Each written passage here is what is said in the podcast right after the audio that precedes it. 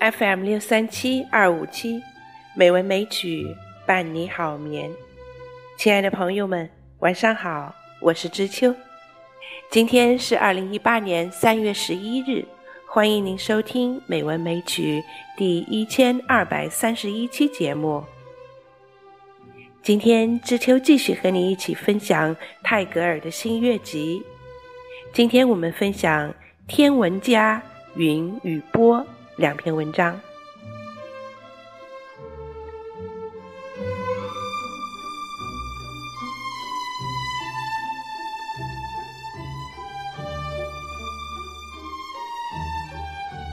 天文家，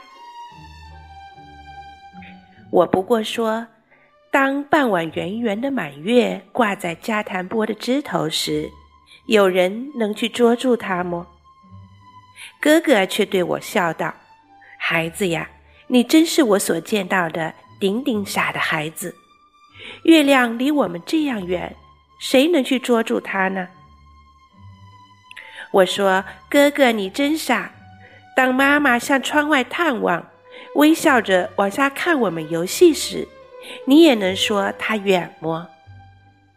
哥哥还是说：“你这个傻孩子。”但是。孩子，你到哪里去找一个大的能逮住月亮的网呢？我说，你自然可以用双手去捉住它呀。但是哥哥还是笑着说：“你真是我所见到的顶顶傻的孩子。如果月亮走近了，你便知道它是多么大了。”我说：“哥哥，你们学校里所教的真是没有用呀。”当妈妈低下脸亲吻我们时，她的脸看来也是很大的么？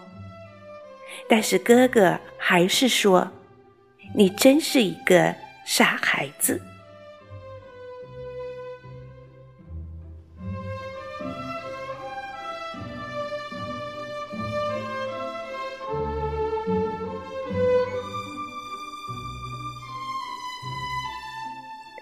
云与波。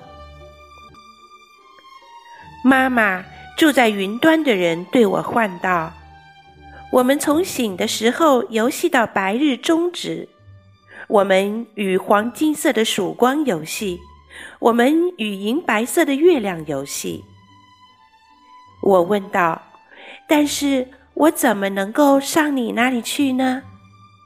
他们答道：“你到地球的边上来。”举手向天，就可以被接到云端里来了。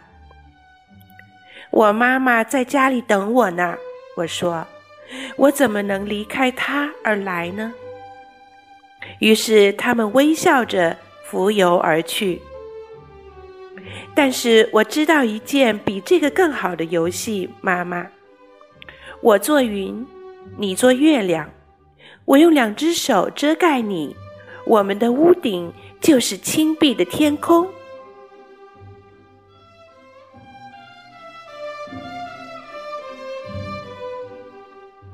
住在波浪上的人对我唤道：“我们从早晨唱歌到晚上，我们前进又前进的旅行，也不知我们所经过的是什么地方。”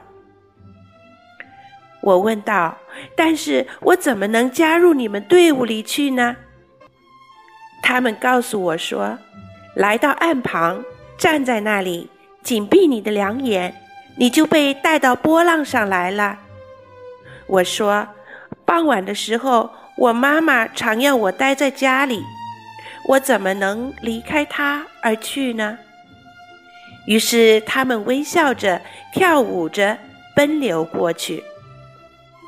但是我知道一件比这个更好的游戏。我是波浪，你是陌生的岸，我奔流而进，进，进，笑哈哈的撞碎在你的膝上。世界上就没有一个人会知道我们俩在什么地方。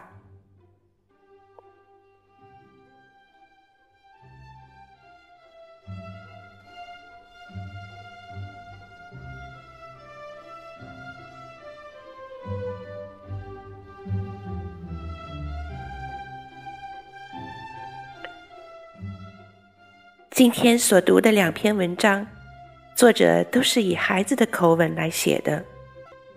孩子是有多么丰富的想象力呀！他们想象的天空和世界是这么的神奇，我很惊讶于作者是怎么写出来的。